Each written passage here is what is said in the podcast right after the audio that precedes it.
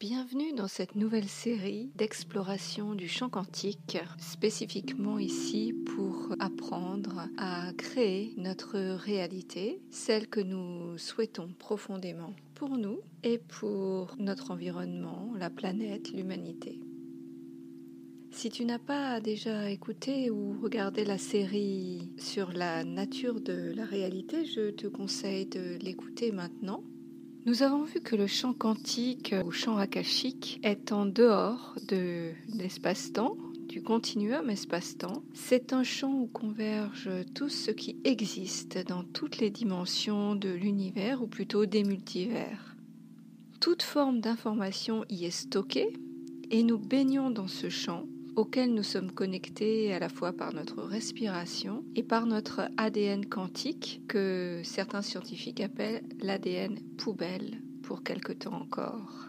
Nous avons également vu que le temps, le passé, le présent, le futur est un seul et même mouvement qui se concentre au présent, le seul euh, moment existant étant le moment présent et le passé étant constitué d'un ensemble d'informations mémorielles stockées sous forme d'énergie et le futur étant un ensemble de potentiels qui, qui peuvent s'activer. Ce sont les potentiels des infinies possibilités et certains vont s'activer et pas d'autres.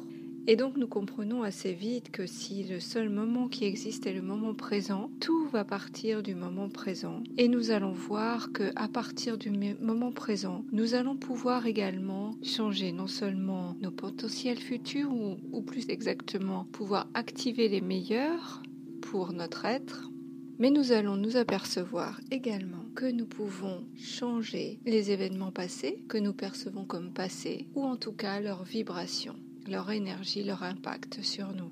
Si ce sujet t'intéresse particulièrement, je préconise que tu jettes un œil à la série SOS État de choc, où nous faisons une pratique de cet aspect-là. Cette série est en accès libre sur le site. Nous avons également vu dans la série sur la nature de la réalité la notion, le concept de loi d'attraction que je préfère appeler la loi de la résonance. Hein. Et nous avons vu que ce que certains appellent la loi d'attraction, donc, c'est une loi toute simple qui fait que chaque vibration a une fréquence particulière et va entrer en résonance avec la fréquence qui lui correspond dans l'univers. Et souvent, on se pose la question, il y a eu beaucoup de contenu diffusé sur la loi dite d'attraction, donc la loi de la résonance pour ma part, euh, ce qui revient au même. Et souvent, dans les commentaires, ressort le fait que ça ne fonctionne pas.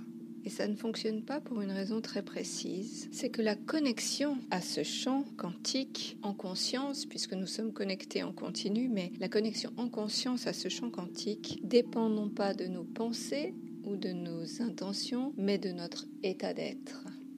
si tu veux approfondir ce sujet, je conseille vraiment les meilleurs écrits sur ce thème qui sont ceux d'Abraham par euh, Esther X, que tu trouveras dans la bibliographie du site. Donc nous allons maintenant nous focaliser sur les pensées, l'intention, la différence entre les deux, ce qui fait que dans un cas, la, la, fameuse loi de la résonance va fonctionner dans le sens où nous souhaitons profondément, et ce qui fait que euh, dans certains cas, la loi de la résonance va nous apporter exactement le contraire de ce que nous aurions souhaité. Installe-toi confortablement et je t'invite maintenant à écouter la suite de cette exploration que pour ma part j'ai trouvée fascinante.